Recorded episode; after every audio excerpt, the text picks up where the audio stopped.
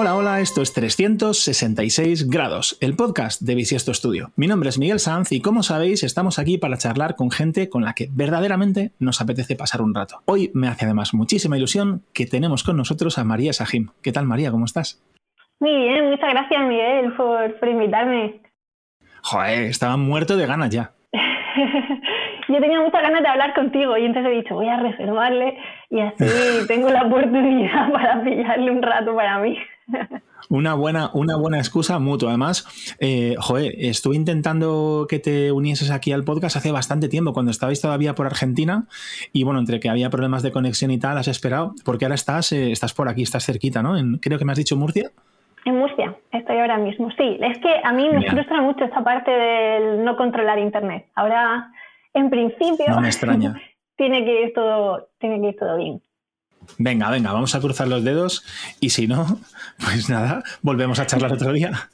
Venga, vamos a por Voy, a ver si, rompo el wifi y así. no, por favor.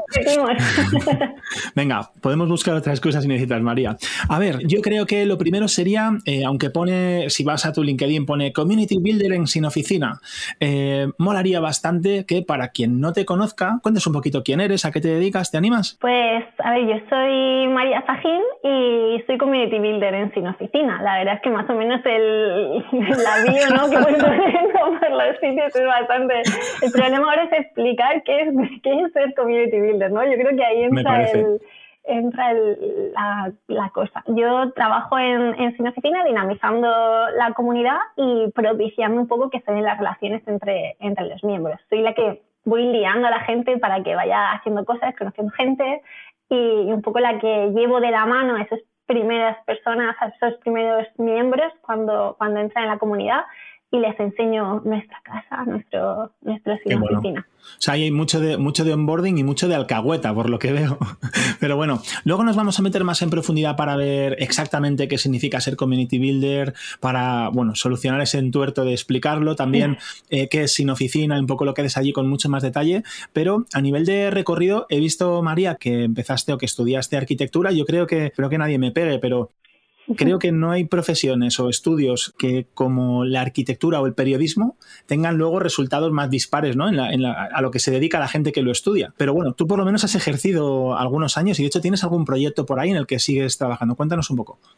Sí, eh, bueno, claro, yo estudié arquitectura y mm, yo creo que los arquitectos es como que entras en la arquitectura, bueno, yo por ejemplo en mi caso fue pues porque me gustaba la parte más técnica, ¿no? De matemáticas y todo eso, y la creatividad. Es como que es muy difícil llegar a encontrar eh, una carrera, ¿no? Que, que, como que condense esas dos cosas. Y yo creo que entramos un poco por ahí, yo creo que somos los incomprendidos de las carreras técnicas, ¿no? Como que nos gusta esa parte de, creatividad.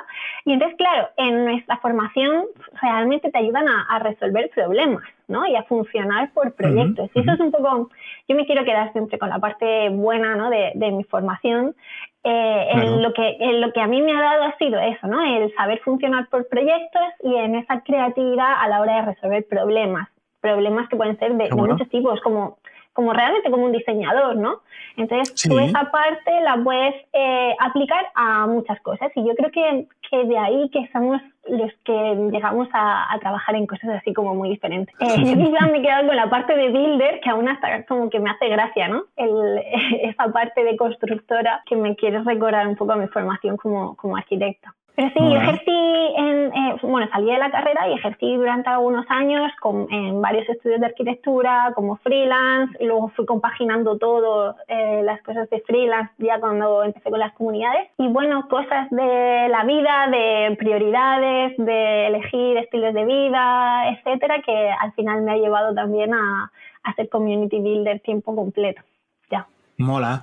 Tengo que preguntarte un par de cosas que me generan mucha curiosidad. Cuando he estado viendo tu web, hay un apartado en el como que te defines así un poco. Si me permites, lo voy a leer tal cual. Hay como varios puntos del 1 al 9, si no me equivoco, y es, la cerámica es mi pasión, terminé la carrera de arquitectura en Japón, que esto me lo tienes que contar ahora, viajar es mi medicina, Adoro el caraje, que no sé qué carajo significa y es la otra cosa que me da curiosidad.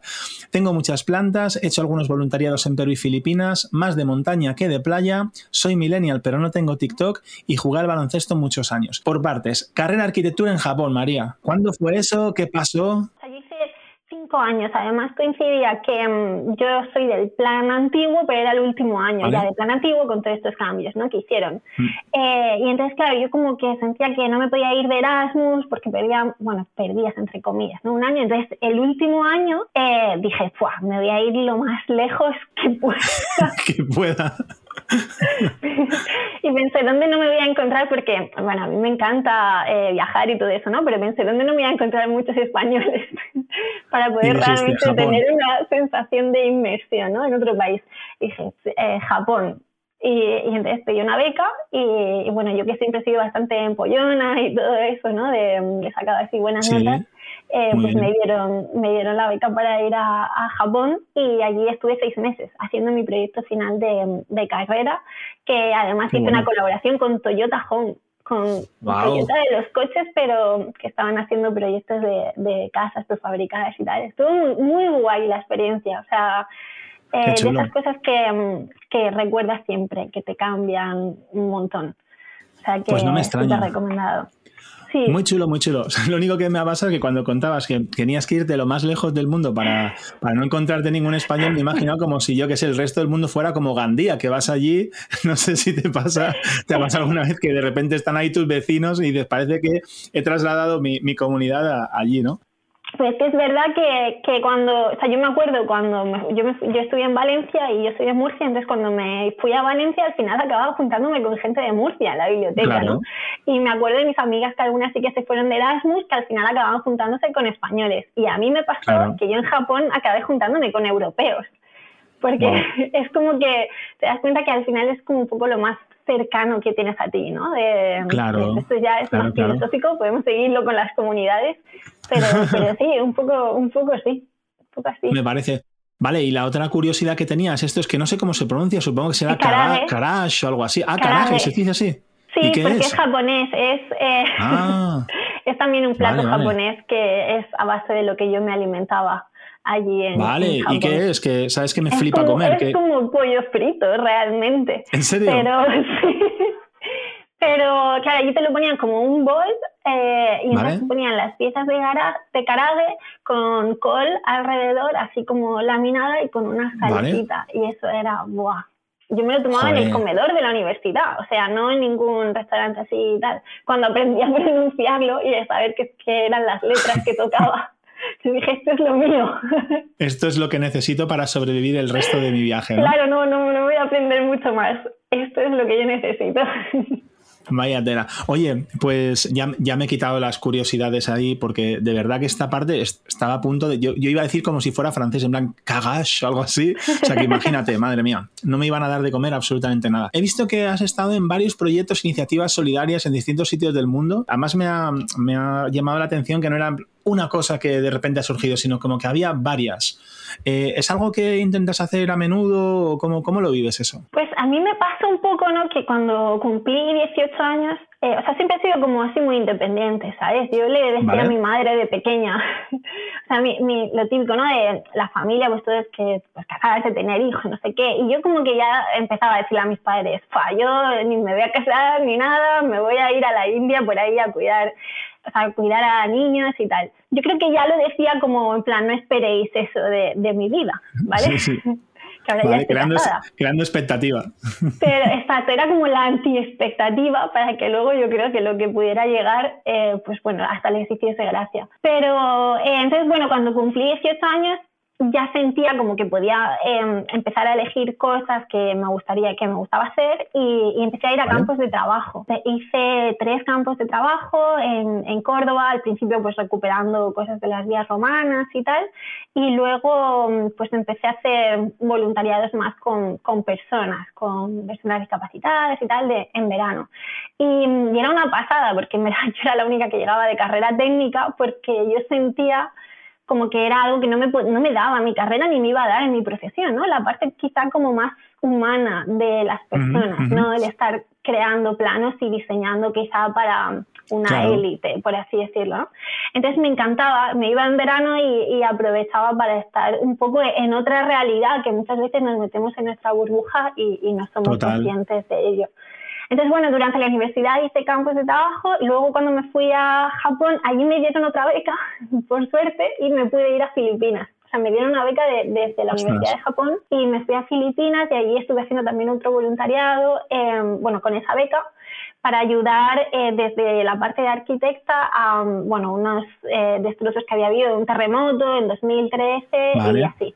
Ahora ya ahí es verdad que, bueno, cuando ya tenía una carrera sentía que podía ayudar más desde la parte de vista como técnico. De tu conocimiento. Claro, y bueno, hay muy guay también. Y luego en Perú, en mi, o sea, yo estuve trabajando en Madrid durante un tiempo y hice un poco de colapso, porque yo siempre digo no que entiendo por qué, con lo, con lo bien que se está. y se está súper bien y a mí me encanta Madrid y ahora cuando voy lo disfruto mucho pero yo soy mediterránea, ¿vale? Entonces, eh, a mí eso de salir a las 7 de la mañana, meterme en un metro de noche y salir por la noche también, después de haber estado trabajando todo el día de noche, como que me, me, afectaba, me afectó a la cabeza, ¿no? Y entonces después de ese tiempo en Madrid necesitaba hacer un cambio y antes de ese cambio eh, me llamó una amiga y me dijo que se iba de voluntariado a, a, Perú, que necesitaban construir pues unas escuelas y así, y la verdad es que no me lo pensé mucho y me fui para allá también un poco como arquitecta. Te imagino mientras tu amiga te está terminando la frase y tú ya facturando las maletas en el aeropuerto de por favor sacadme de aquí, ¿no?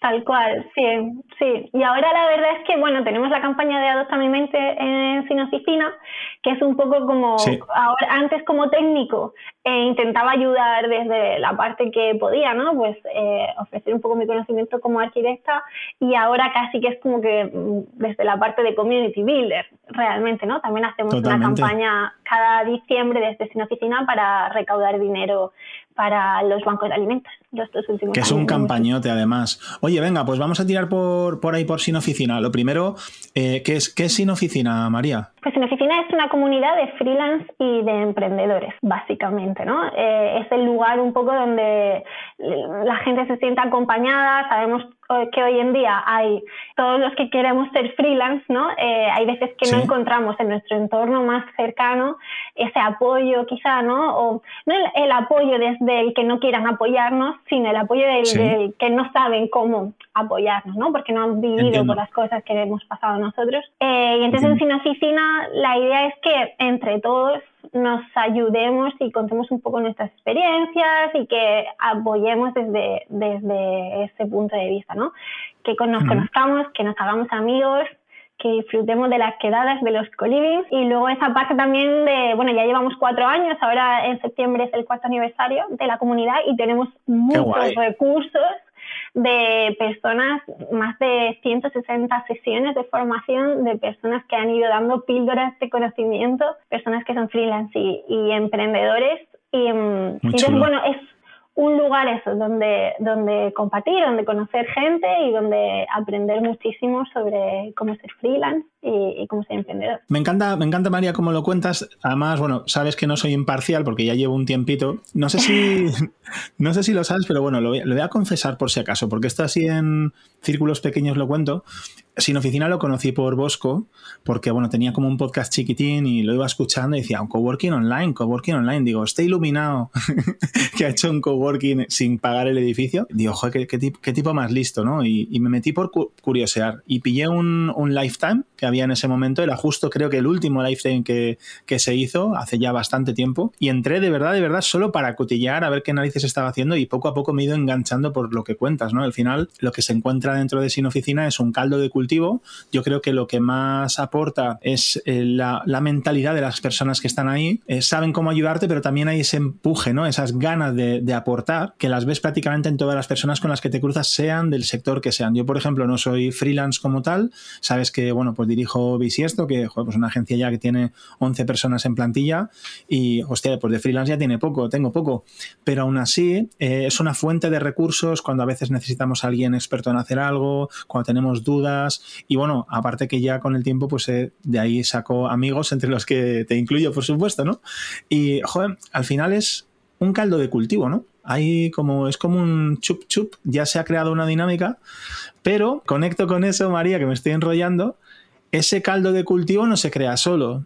¿Qué haces tú en Sin Oficina? Porque creo que gran parte de esa magia es gracias a ti, ¿no? Y es un lujazo. Bueno, o sea, yo una parte, ¿no? Yo siempre digo que Bosco hace una super labor sabiendo atraer a, a la gente correcta que eso me parece como, wow, eh, ya es súper importante, ¿no? Entonces, una vez que ya entran en la comunidad, que ya sabes que es gente que, que mola porque está como a favor de todos esos principios que, que vos como saca mucho, tanto en la newsletter como en la landing, etcétera, ¿no? Es como que ya sabes que, que a la persona que le abres la puerta, ¿no? Como que le das un abrazo porque ya sabes que te va a caer bien. Yo, yo soy como muy así. De hecho, yo me acuerdo cuando te hice a ti el onboarding, ¿no? Que, me acuerdo que sí, que, que tú con tu transparencia como tú eres, ¿no? Me dijiste algo así, no, si yo he venido aquí como a ver qué se está cociendo por aquí. Y yo pensé, ya verás. Sí, algo así me dijiste, que me acuerdo, y pensé, ya verás, que, bien se lo va a pasar a Miguel, por si no... Espera un momento, María. Tengo, que decir esto. ¿Cuántas personas hay en Sin Oficina ahora mismo, más o menos? Hay como unas 500 personas, más o menos. No me puedo puto creer que te acuerdes del onboarding cuando lo hice, porque es que igual que conmigo, la gente no lo sabe, pero te pasa con los demás. No es que yo sea especial, es que te acuerdas de la gente. ¿Cómo haces eso? O sea, ¿tienes algún framework? ¿Sabes lo que te digo? O sea, ¿hay algún tipo de magia negra? ¿Es pura droga o hay algún sistema que, que utilizas? O sea, hay cosas que, que, me resultan como curiosas, ¿no? Y quizá hay cosas como tú siendo tan transparente, ¿no? Como que me, me, me, resulta curiosa y lo almacenas en esa parte de curiosidad. Eh, Y luego, eh, yo tengo sí que tengo como, intento tener un CRM, bueno, que es al final de la base de datos de la gente de sin oficina, eh, pues intento ir alimentando con cosas y solo el hecho de ir cogiendo cosas interesantes de la gente e ir poniéndomelas ahí, ¿no? Como cuando te hacías las chuletas y eso te dicen que ya te ayuda a estudiar. Sí, sí, sí, sí, sí, Es como el coger cosas de la gente que crees que te puede servir, o sea, no servir a mí, sino servir a la comunidad, ¿no? Pues para luego enlazarlo con otras personas, etcétera, ya hace como que se te vaya quedando un poco eso. Y luego, claro, es que yo estoy ahí todo el día viendo, o sea, eh, conociendo a la gente, haciendo sesiones de, haciendo videollamadas con cada dos semanas conozco a una persona nueva dentro de la comunidad, intento ir a muchas quedadas locales, eh, los co-livings, entonces... Doy fe, doy fe. Quieras que no, como que poco a poco se, te va quedando, se te va quedando así, no hay, no hay realmente magia. Yo creo que la magia, o sea, o la clave es interesarte genuinamente por las personas, o sea, yo no lo hago... no lo hago, ¿sabes? Es como cuando tú te acuerdas que es el cumpleaños de alguien, ¿no? O, a lo mejor a, tu mujer, ¿no? Y le dices, acuérdate de felicitar, de felicitar a esta persona. Y dices, ¿cómo te acuerdas? Pues no sé, es como que me, estoy preocupando, ¿no? De que realmente... Lo entiendo.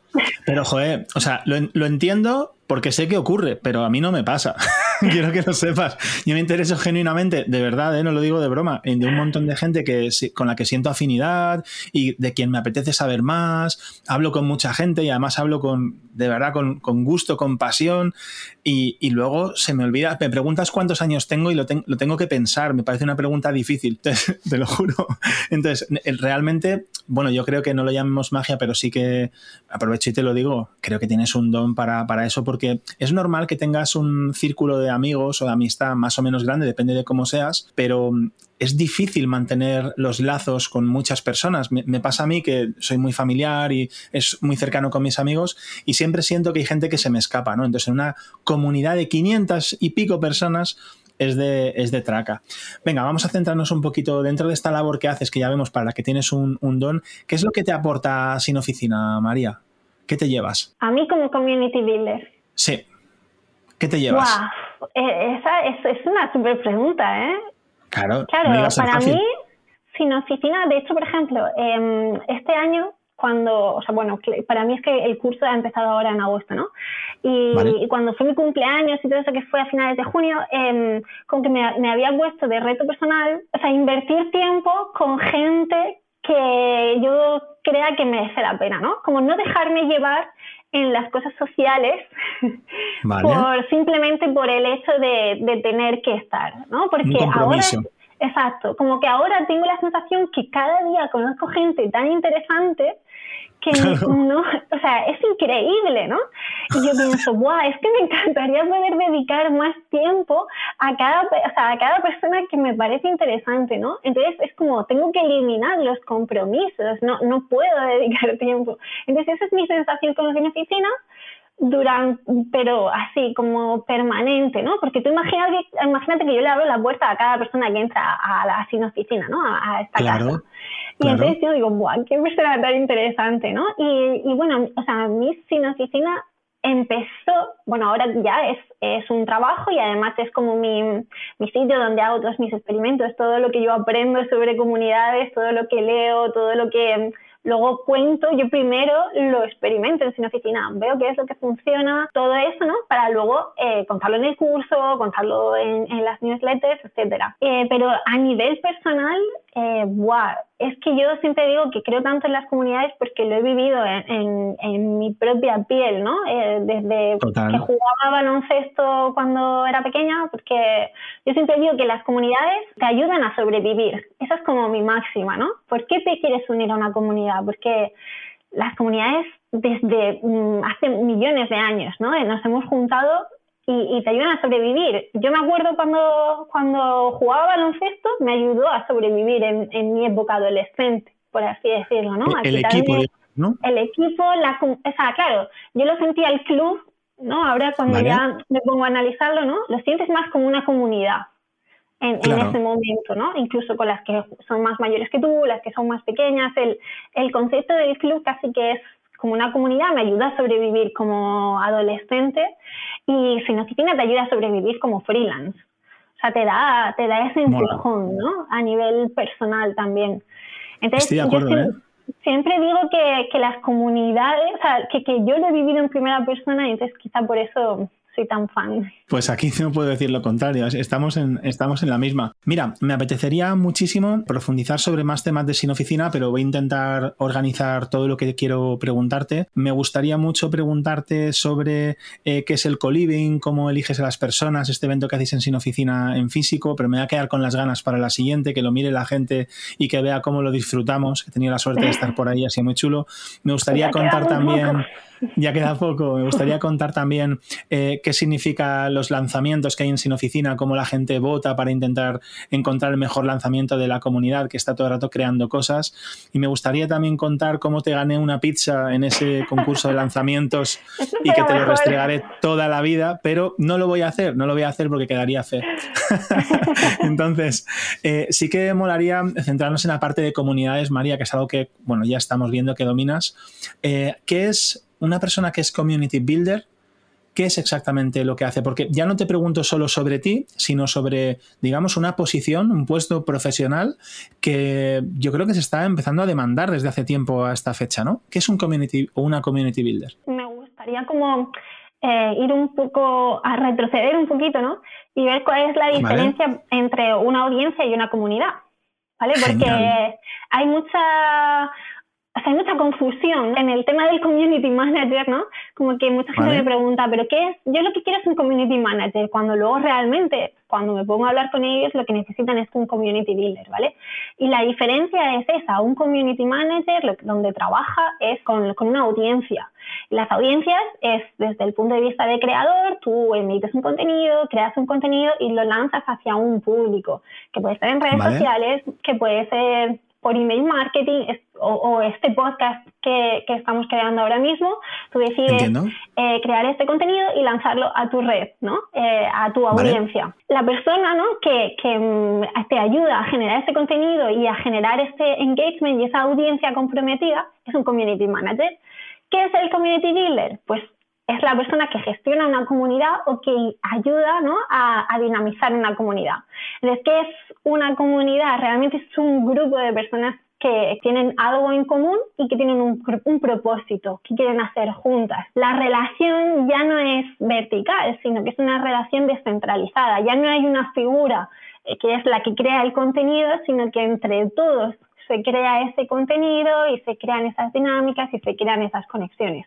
Y esto, em, el, ejemplo un poco que, que, a mí me gusta decir, ¿no? cuando dicen, bueno, es que en mi audiencia se genera este sentimiento de comunidad. Y yo siempre digo, es que la persona que está diciendo eso es el creador, porque el creador se sube delante de un escenario y ve mucha gente y dice, ¡guau! ¡Qué comunidad! ¿no? En plan, yo estoy, rodeada de gente que está alrededor de mí. Pero si una persona de las que está debajo eh, en el público necesita algo, necesita contar algo o necesita una ayuda, ¿también se sentiría como que hay una comunidad alrededor que la apoyaría? Mm, me da que no, ¿no?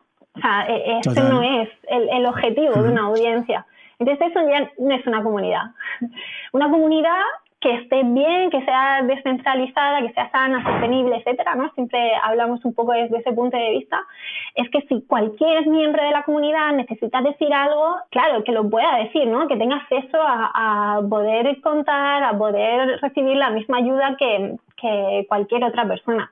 Entonces, el, community builder lo que hace realmente es, fácil, es un facilitador, ¿no? Es el que facilita que todas esas dinámicas entre la comunidad se den y que facilita esas conexiones, pero siempre desde un punto de vista descentralizado, es uno más dentro de, la comunidad. a, mí, a veces me gusta hablar porque, como yo jugaba baloncesto y la sacaba así desde el principio, eh, ya les digo, hay veces que me siento capitana de equipo, ¿no? O sea, el capitán del equipo para mí es uno más del equipo, pero es el que, pues no sé, está en el banquillo, ¿no? Y está ahí animando, venga, vamos a cantar esta canción entre todos, ¿no? Vamos a animar, vamos a, necesitas algo, estás un poco en contacto con el entrenador, oye, eh, te das cuenta que esta persona está de bajón, necesitas como un apoyo, ¿no? Es el que saca lo mejor dentro del equipo, sabe sacar también como lo mejor de cada uno, pero no juega el partido solo sin el equipo la, comunidad no funciona, ¿no? Sin todos los miembros.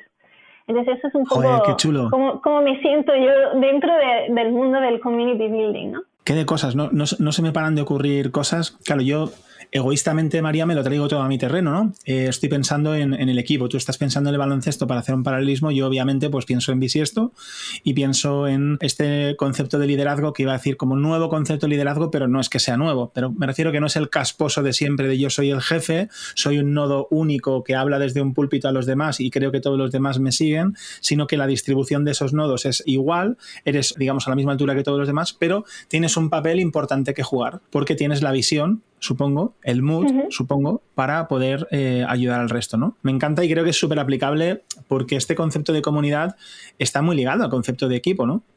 Totalmente, totalmente, sí. Y de hecho, ¿no? Hace poco que puse en Twitter de que había, había sentido, no, había descubierto que mi conocimiento específico es liar a la gente para hacer cosas pero que la, yo lo he hecho siempre y ahora me pagan por ello, ¿no? Yo creo que eso es, es un poco también el, el, concepto del community builder, ¿no? El de hacer que la gente haga cosas, no hacerlas tú por ellos, ¿no? Sino el saber qué persona, ¿no? Puedes incitar un poquito, ¿no? Incentivar a que, a que haga cosas dentro de la comunidad, para la comunidad y para, para él o para ella misma. Y totalmente lo veo también como gestión de, de equipos, de equipos grandes, de equipos pequeños, esa parte de, de saber sacar lo mejor de cada uno ¿no? y, generar esas conexiones también entre ellos, sin que tú estés, que el equipo esté funcionando, ¿no? Y llegar a, haber plantado también ¿no? esas semillas de que todo esto, eso es como la utopía, ¿eh? que yo tampoco creo, las comunidades sin community builders es como la, la utopía de tú creas líderes, eh, bueno, para que poco a poco ¿no? ellos vayan cogiendo también independencia dentro de las comunidades, entiendo que dentro de los equipos será igual. Exactamente igual. Crear como líderes que vayan liderando como sus pequeños departamentos, pero que todo esté como un poco enlazado. Pero bueno, luego siempre o debe haber una debe haber una figura que sea la que sabe cuál es el propósito de que todos estemos ahí, ¿no? Que también es un poco eh, esa parte del, del, gestor en un equipo y también pues eso de los principios, de los objetivos, de, ver que, todo el mundo se está comportando, entre comillas, en base a unos principios, ¿no? Que yo creo que eso es súper importante también y es uno de los filtros más guays a la hora de, filtrar una comunidad o a los miembros de una comunidad. Que en una audiencia no es como que tú en muchas ocasiones sientes que vas a buscar a la gente, ¿no? Cualquiera que te esté escuchando es bienvenido. Cuantas más personas, mejor. Y en una comunidad yo siento un poco, ¿no? Que es un poco al revés. Las, las personas que se quieren unir son las que te eligen a ti. Porque nosotros podemos formar parte de muchísimas audiencias, pero realmente de muy pocas comunidades en cuanto a sentirnos comprometidos con la comunidad, ¿no? A tener realmente un sentimiento de pertenencia.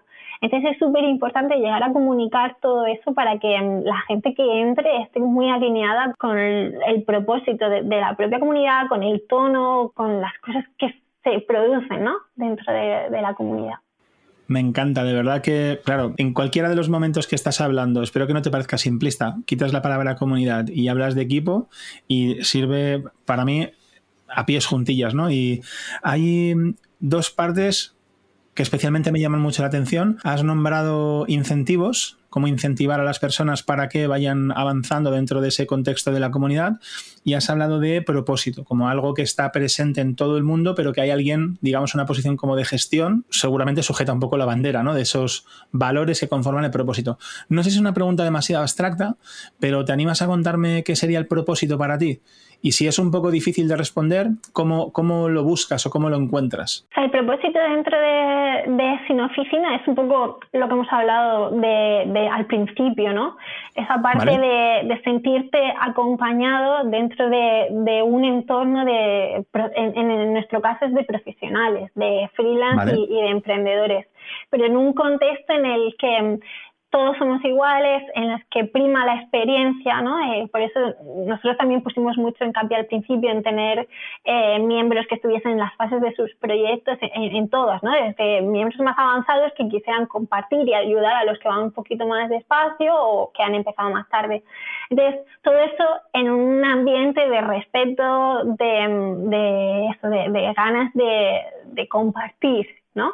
Y que todo eso nos ayude a, crecer como profesionales, pero donde prima también, pues eso, no, no, todo vale, ¿no? Y yo creo que nosotros tenemos una, un apartado dentro de Sin Oficina que son los principios, pues eso, donde eh, decimos que el creador es, es, lo más importante. Bueno, tenemos una serie de principios que, mm, en el que para nosotros eso no es, o sea, hacerte rico a costa de cualquier cosa, ¿no? No es ese tipo de comunidades en, las que están, que hay otras que, quizás serán así. Pero nosotros, hacerte rico está muy bien también, ¿eh? Pero no eso. Me parece que vamos haciendo ricos con estos poquitos que encajan con nosotros, ¿no? Exacto. Me parece bien. Me parece bien.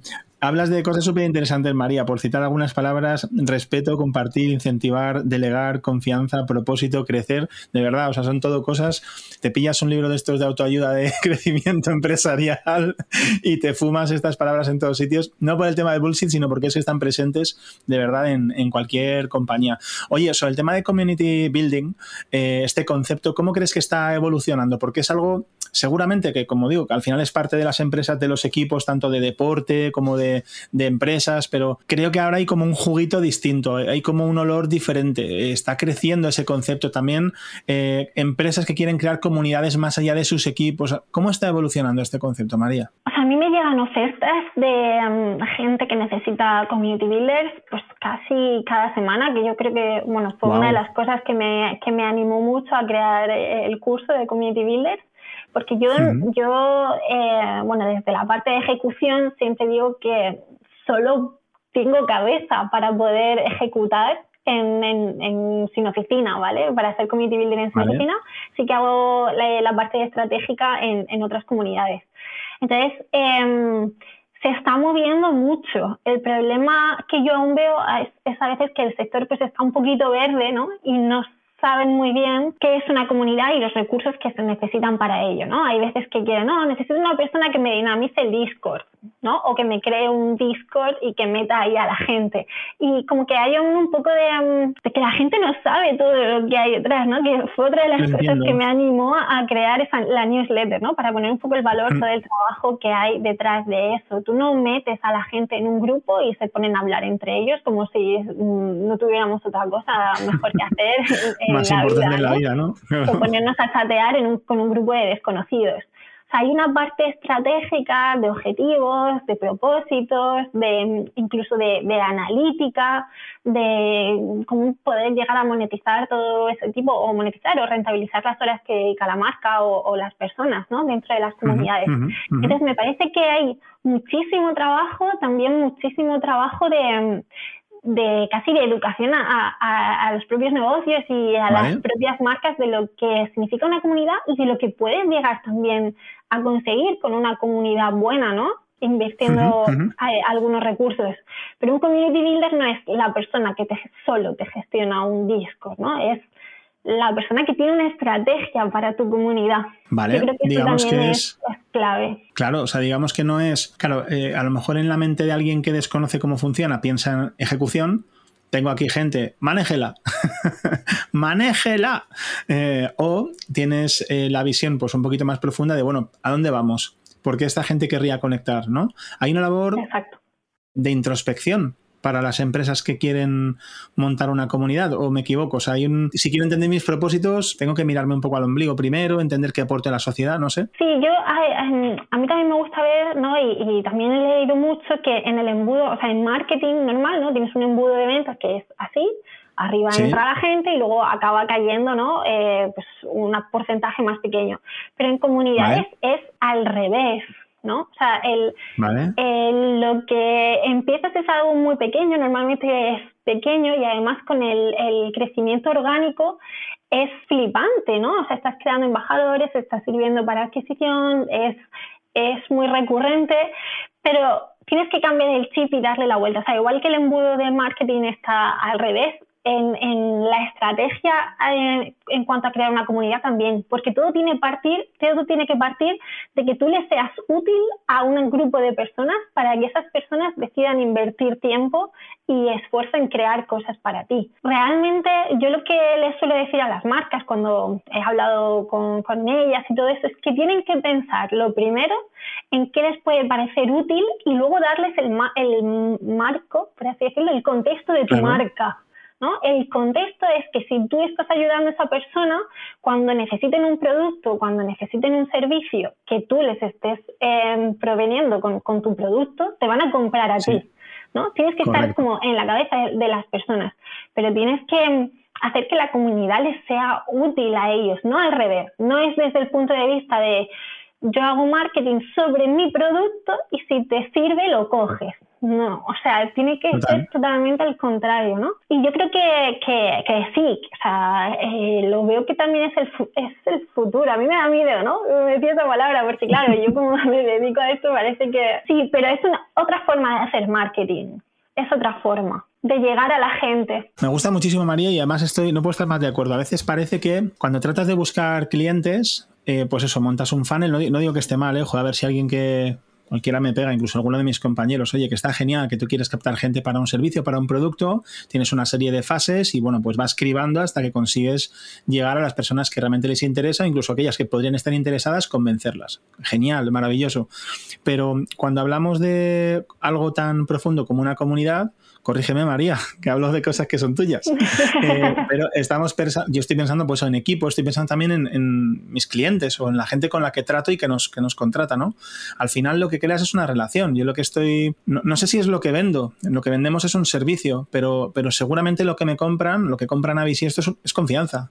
Esa confianza no se crea en un funnel. Puedes por lo menos no crear desconfianza durante ese funnel y animar a la gente a que entienda que haces proyectos muy bien, con casos de éxito y demás, ¿no? Pero la confianza al final seguramente es parte del trato parte del feeling, eh, como tú has dicho, de haber ayudado, ¿no? Muchas veces, pues, ayudamos a, startups en, aceleradoras de empresas, eh, intentamos, siempre que alguien nos pide algo, ya sea alguien que está buscando ayuda para encontrar un trabajo, eh, yo que sé, cualquier cosa la intentas hacer con muchísimo mimo y luego el karma, digamos, te vuelve. La comunidad va un poco por ahí también, ¿no? al final es crear relaciones de confianza con gente, intentar aportar al máximo a ese conjunto de personas que tienen propósitos o valores similares a los tuyos y digamos que ese caldo de cultivo es que es, a lo mejor es lento al principio, pero es que es imparable. Totalmente, o sea, lo descrito súper bien, súper bien. Claro.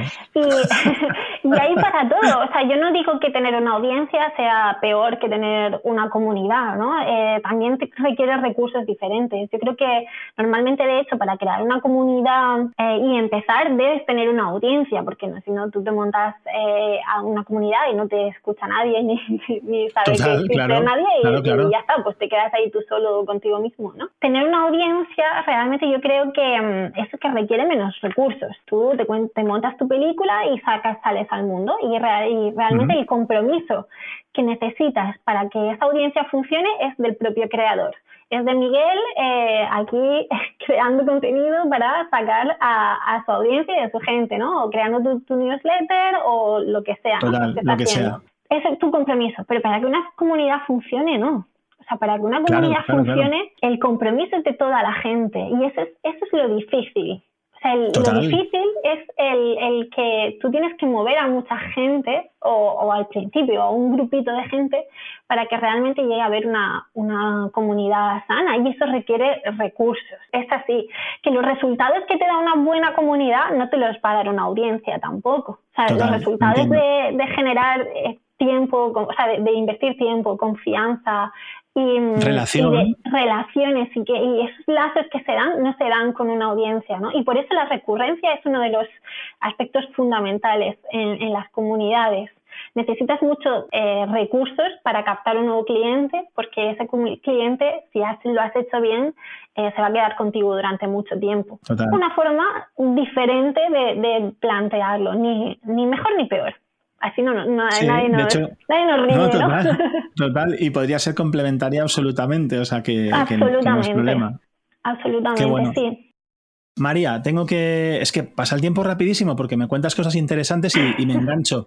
Pero es que, claro, todo esto de community building te estamos preguntando porque eres muy crack, pero es que ya has tirado por ahí, ha ido cayendo que tienes una newsletter eh, además, que, tienes algún curso para aprender a ser community builder o sobre community building, que ahora nos cuentas. Y lo último, me lo deja apuntar para que no se me olvide, que también ayudas a la parte estratégica de cuando otras personas, otras empresas quieren crear una comunidad. Entiendo que es un, digamos, más tipo servicio de consultoría. Cuéntanos, es el momento casi de promo absoluta. ponemos el cartel, pero de verdad, ¿qué es lo que aportas con estas cosas? Seguramente en ese orden, de lo pequeñito a lo, no sé, como lo quieras plantear. Pues empecé con la newsletter gracias a, un propio co-living de Sin Oficina hace un año, un poquito menos de un año, porque cuando yo digo que a mí las comunidades he vivido en mi propia carne es que es real, ¿vale? Eh, bueno, yo eh, cuando empecé a meterme en el mundo del community building, yo no sabía ni siquiera que existía este concepto y, bueno, yo empecé pues a trabajar simplemente, ¿no? A, a ver cómo lo podía hacer todo un poco con sentido común y conocer que había personas en, en, Estados Unidos, que yo creo que la primera que conocí fue Rosie Serry, y leerla a ella fue como una especie de paz, ¿no? De decir, hay personas que se están dedicando a esto, hay como una ciencia casi, ¿no? Detrás de todo lo que yo estoy haciendo por sentido como un remando, ¿sabes? De, con pico y pala y, y metiéndome leches, por así decirlo. Eh, de repente se me abrió un mundo y, fue como súper liberador, ¿vale? Entonces, eh, hablando con vosotros en el co-living, yo tenía ahí un poco mi bloqueo ese de, bueno, no, sabía si eso realmente, a mí me pareció útil cuando yo lo encontré en creadores de americanos, pero no había nada en español, ¿no? Y entonces, bueno, vosotros me empujasteis un poquito a, empezar a crear esa newsletter que, que luego ha sido la semilla de todo lo que, lo que he ido creando después. Después. tengo una newsletter que se llama Community Builders también. Ahí creo, bueno, cada, es cada dos semanas y hablo un poquito de, de mis aprendizajes eh, más quizás del día a día, ¿no? De situaciones que yo me voy encontrando o de mm, comunidades que voy, que voy analizando y que me gusta como determinadas cosas. Un poco eso, como mi labor como community builder en, en el día a día. Y luego llegó toda esta parte de, mm, del curso, ¿no? Que lancé la primera edición, ya no me acuerdo cuándo, si fue marzo, abril o así. Yo me acuerdo porque te gané la pizza, no quería decirlo. ¿Y cuándo fue? ¿La de marzo o la de abril? No me acuerdo, sé que estaba muy rica, que tenía, que tenía piña y que me supo a gloria. y uno de los principios de sin oficina es que no empieza con piña, pero Miguel la consiguió. Imaginaos lo que la apreciamos. rompimos ahí, rompimos moldes. Todos los moldes, sí. Pues eh, ahí lancé la primera edición del curso y un poco los perfiles es, pues desde personas que quieran convertirse a, ser community builder para trabajar para, para, otra comunidad o como hice yo, eh, personas que quieran comenzar su comunidad, que tengan una idea, que están tienen una audiencia y un poco que, que, les apetece empezar por ahí y quieren plantar esas semillas primeras. Y luego personas que ya tienen una comunidad y que están pensando más en la parte de cómo dinamizar y cómo hacerlas crecer. Entonces, son los tres perfiles. Em, bueno, los saqué porque a mí no me daba la vida, por así decirlo, no, no podía aceptar más, em, o sea, no podía aceptar trabajos como community builder como tal. Vale. Y ya la gente que tenía como más en mi círculo alrededor eh, ya estaban todos colocados, como yo digo, ¿no? Entonces, me pareció una, una, oportunidad muy guay el, el, poder hacer que otras personas se, empezaran a ser community builders, ¿no? Y ayudaran a otras comunidades. Y luego también incluso la parte de consultoría, ¿no? Eh, comunidades pequeñitas, pues al final el curso es un poco un do it yourself de lo que podemos hablar en, en, una consultoría, que también ayuda en la parte estratégica, pero quizá el curso lo ves como mucho más eh, a nivel global. Vale, perdóname María, porque sí te, sí te quiero preguntar un poquillo todavía sobre el curso, de qué formato tiene, porque, bueno, aquí has dicho que es un do it yourself, no sé si es que hay, eh, imagínate, yo accedo, uh, tengo ahí como varias clases que puedo consumir cuando quiera, o hay tutorías, ¿cómo está organizado a nivel operativo, digamos? O contacto contigo, hay espacios juntos. Sí, pues mira, el curso lo he organizado es una especie de cortes, ¿vale? Dura seis semanas. La primera edición lo hice así y la segunda edición la voy a sacar, eh, abriré plazas a mitad de septiembre o así y empezará a mitad de uh. octubre. Eh, la segunda edición del curso, sí. Entonces, eh, el curso dura seis semanas, tiene un poco de formato de cortes porque eh, cada semana se abre el contenido de, de, las clases, que son unos vídeos, luego hay una práctica y hay un directo. Y en ese directo, eh, pues tenemos dos sesiones que son conmigo para resolver ideas eh, con los compañeros que suele ser donde se saca mucha chicha. Ahí, Mucho jugo, ¿no? Sí, porque mola, ¿no? O sea, se dan conversaciones ya como muy específicas. Pensar que no es normal el poder estar con un grupo de personas hablando de comunidades y que más o menos todas estemos un poco alineadas. Exacto, sepamos el vocabulario, el lenguaje, ¿no? Y estemos ahí como a tope. Qué bueno. Y luego también hay entrevistas a, community builders o fundadores de comunidades o personas que han llevado su comunidad súper bien, un poco para que nos cuenten sus experiencias, para no quedarnos solo un poco en la mía, sino también... particular. Exacto, y tenemos entrevistas en directo para que eh, también puedan contarles cosillas. Qué bueno, qué bueno, o sea, me parece súper completo. Hay como una parte en la que se crea comunidad en el propio curso, las personas del curso se ayudan entre ellas, ahí ese espacio. Se crea comunidad en los directos del curso. Vale. Claro, porque conforme van saliendo dudas, ¿no? Eh, la gente, nos ayudamos entre todos, cada uno da un poco su visión de, de, de o sea, de hecho, en la edición anterior empezábamos directamente con las entrevistas y hablábamos con, con, el community builder, ¿no? Y le contábamos un poco nuestras inquietudes. Y para esta segunda edición voy a meter antes de las entrevistas que podamos volver otra vez a conectar entre nosotros antes de invitar a la persona, ¿no? Entonces sí, se da como ese espacio de comunidad, de ir creciendo, ¿no? Y de ir diciendo, pues yo voy a poner esto en, además como, como lo complementamos con las prácticas, siempre se puede ir, pues eso, comentando, oye, pues he tenido esta cosa con las prácticas y, dar un poco nuestra visión en general. Vale, María. Y eh, bueno, no, sabemos cuándo estarás escuchando esto porque siempre grabamos con mucha antelación, pero vamos a intentar hacerlo para que sea antes del curso y que todavía estés a tiempo de apuntarte. Eh, ¿sabes, ¿Sabes el precio que va a tener María? O, para que la gente tenga idea. Vale, estáis en ello. Sí, estoy ahí aún dándole un poquito de... Dándole vueltitas. Venga, pues nada, dejaremos luego los links para que cualquiera se pueda unir, le daremos un poquito de bombo porque además sé de buena tinta que merece la pena, que de la primera sesión eh, conozco gente que ha estado allí y la ha sacado muchísimo partido y te conozco a ti, así que sé que se disfruta.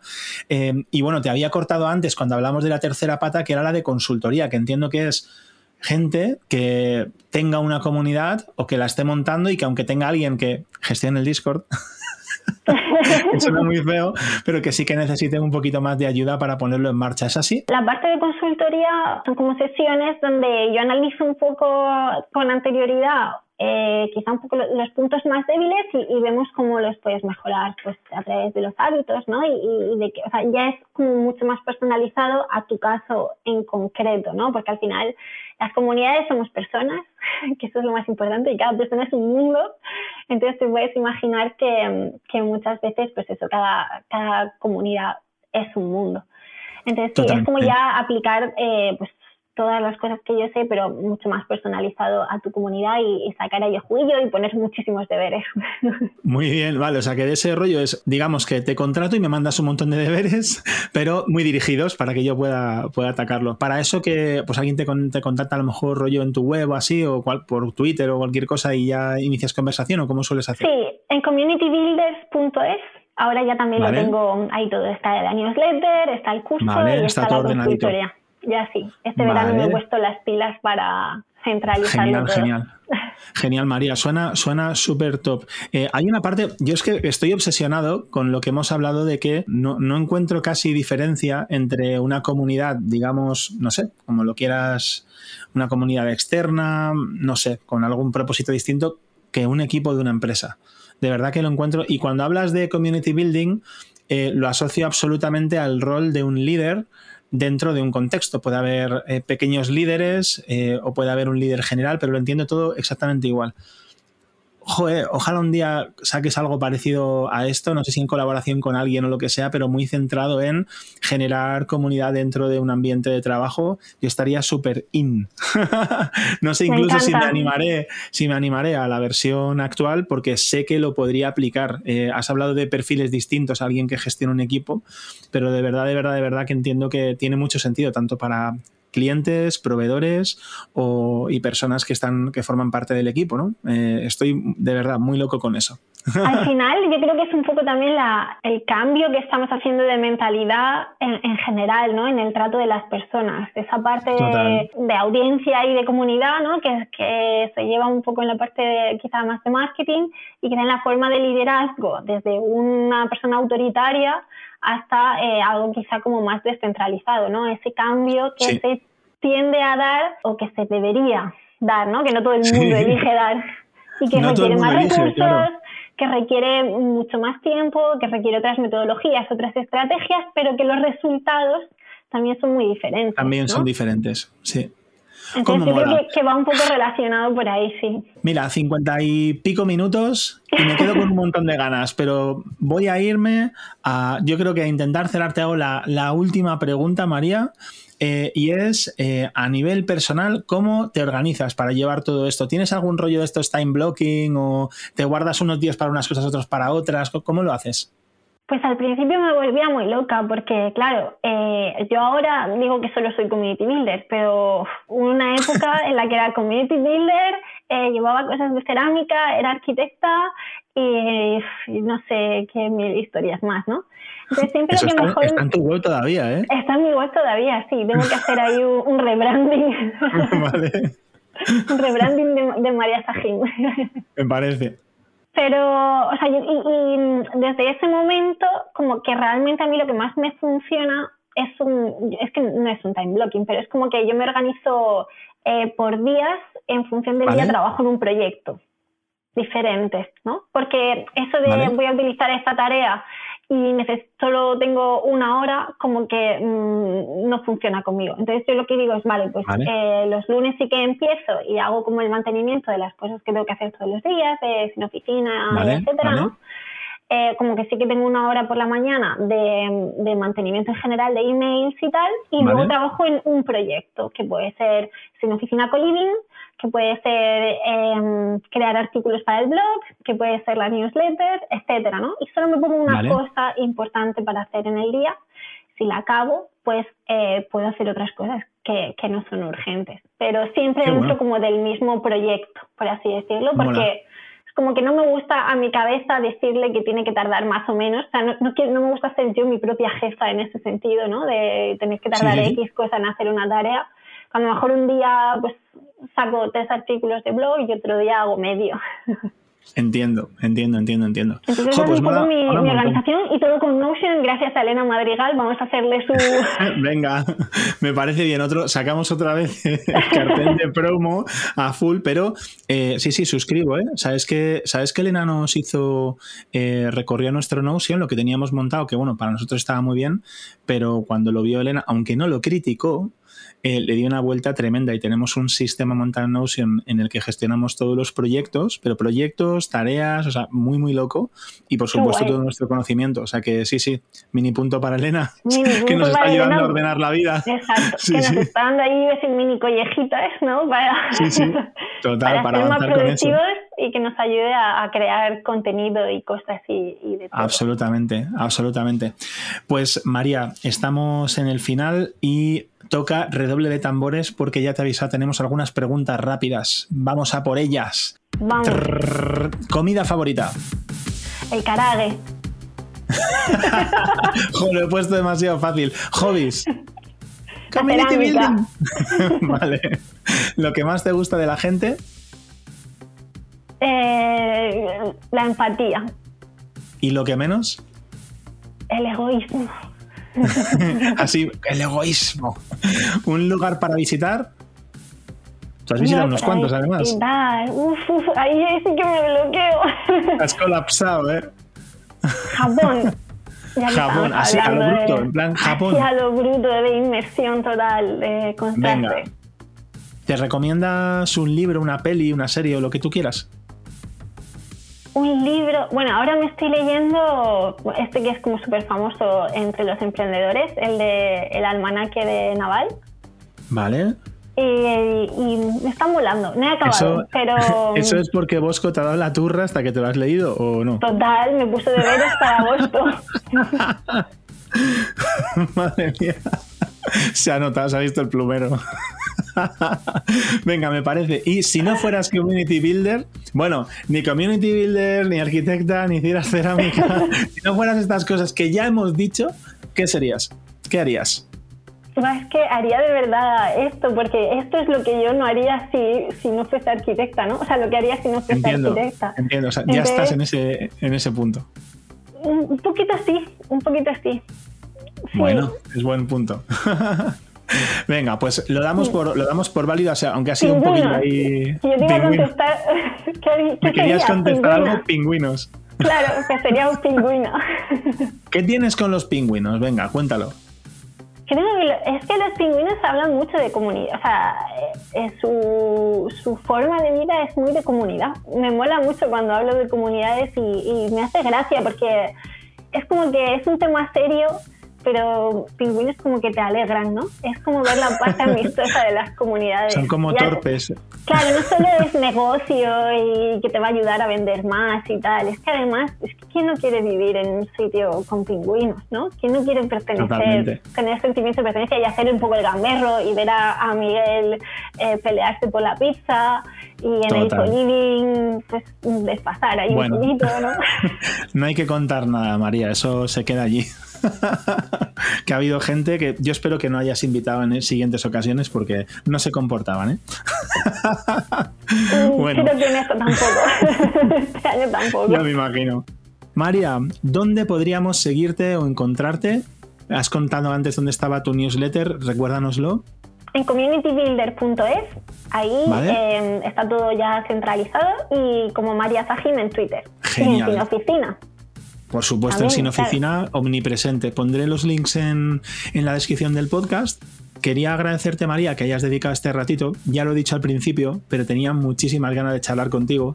Eres una persona a la que da, con la que da gusto charlar, porque de verdad que solo la manera en que dices las cosas, cómo transmites la ilusión, se contagia. Pena de quienes solo estéis escuchando, que aunque seguro que con el tono de voz os llega toda la pasión y la alegría de María, si lo estuvierais viendo os llegaría absolutamente todavía más. Cito algunas palabras concretas, ya lo he hecho antes, pero de verdad que creo que son un resumen magnífico. Respeto, compartir, incentivar, delegar, confianza, propósito y crecer como parte de una comunidad. Un gustazo, María, este ratito contigo. Y oye, a la gente que nos habéis acompañado hasta aquí, ya una horita de recorrido y de charla con esta persona tan interesante, muchísimas gracias.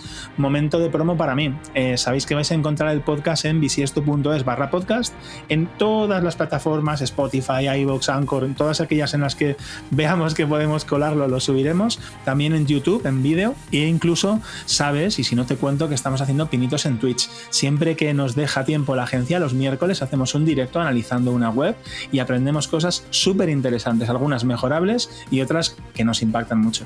María, muchísimas gracias. Mil gracias a ti, Miguel, por la invitación. Venga, un abrazo muy fuerte y los demás nos vemos pronto.